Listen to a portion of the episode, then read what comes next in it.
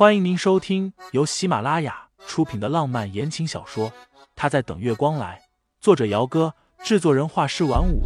感兴趣的听众老爷们，赏个三连，点亮我的关注，点亮你的夜空。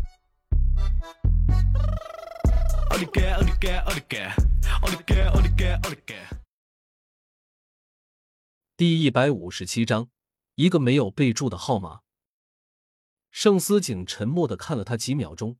最后还是缓缓的松开了他的手，清新转身出去，顺手带上了浴室的门，然后把卧室的大灯给关了，只留了台灯。窗帘没有拉上，有月光淡淡的洒了进来。清新面对着窗户侧躺，闭上眼睛，鼻端间仿佛又闻到了那股淡淡的果香味。昨晚他说是在宴会上不小心蹭了别人，他信了。那今晚呢？总不可能今晚的客户用的也是一样的香水。虽然这样的几率不是没有，但也太巧合了，巧合到一点可信度都没有。大约二十分钟后，男人洗完澡出来，轻手轻脚的掀被上床，须臾，一个带着凉意的胸膛就附上了清新的后背。侧躺着的女人半边脸颊都埋进了枕头里，呼吸均匀。看起来像是睡着了，但也只是看起来而已。盛思景一只手搭在清新的腰上，轻轻的在他的脸上亲了一记，这才拥着娇妻睡去。不知道过了多久，直到身后的男人呼吸均匀沉沉，清新才缓缓的睁开了眼睛。又缓了一两分钟，他轻轻的把男人搭在自己腰间的手给拿开，然后掀开被子下床去。盛思景这段时间很忙，休息的时间也少。这么一睡过去，倒也没有被清新那一点点的动静给惊醒过来。清新没有出去，而是赤着脚进了浴室。盛思景换下来的衣服就放在脏衣篮里。清新站着，低头看脏衣篮里的衣服，最后还是面无表情的蹲下，把那件男士毛衣给抽了出来，低头细细的闻了一下。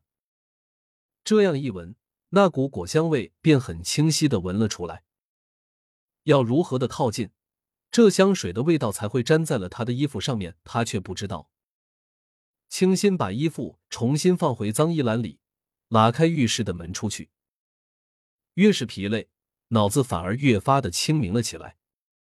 沈清新的教养和性格，让他做不出把大床上熟睡的男人给揪起来，歇斯底里的质问这样的事情来。唇上泛了一抹清冷的笑意出来，他刚刚打算返回床上，陡然间看见盛思景的手机亮了一下。他调了静音，有短信进来时，手机没有发出声音。若是换了从前，大半夜的，清新是不会去翻看他的手机的。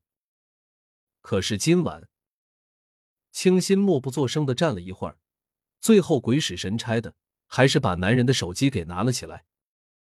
盛思景手机的锁屏密码他知道，就是他们领结婚证的日期。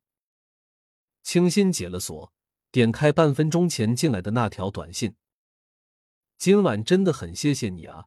对了，我的手链不知道是不是落你车上了，明早你看看吧，不然要是让你太太看见的话，估计会误会的。晚安。”是一个没有备注的号码，所以。盛思景今晚应酬的对象是发短信的人吗？吃完饭又送人家回去了，对方还不小心把手链给落在了他的车上。清新只犹豫了几秒钟，把手机放好之后就转身出了卧室。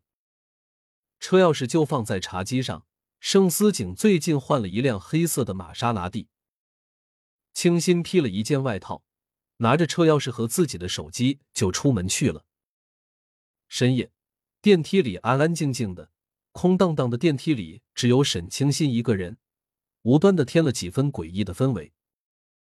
电梯很快直达一楼，清新从电梯里出去，到了停车场，很快就找到了盛思景那辆崭新的玛莎拉蒂，用车钥匙解锁，拉开副驾驶的车门。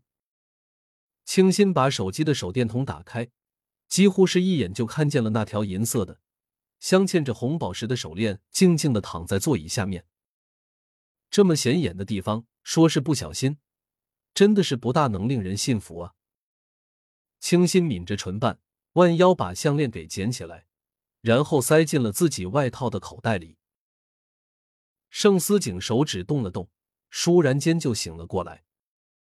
手下面是柔软的床单，而偌大的床上，此刻只有他一个人。清新不见了。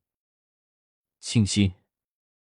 盛思景试探性的唤了一声，隔了几秒钟没有听见回应，这才掀开被子下床，打开了卧室里的大灯。浴室里是黑的，没有开灯，说明清新没有在里面。他下意识的往清新睡的那一边的床头柜瞥了一眼，他的手机不见了，人和手机都不在卧室，他是出去了。听众老爷们，本集已播讲完毕，欢迎订阅专辑，投喂月票支持我，我们下集再见。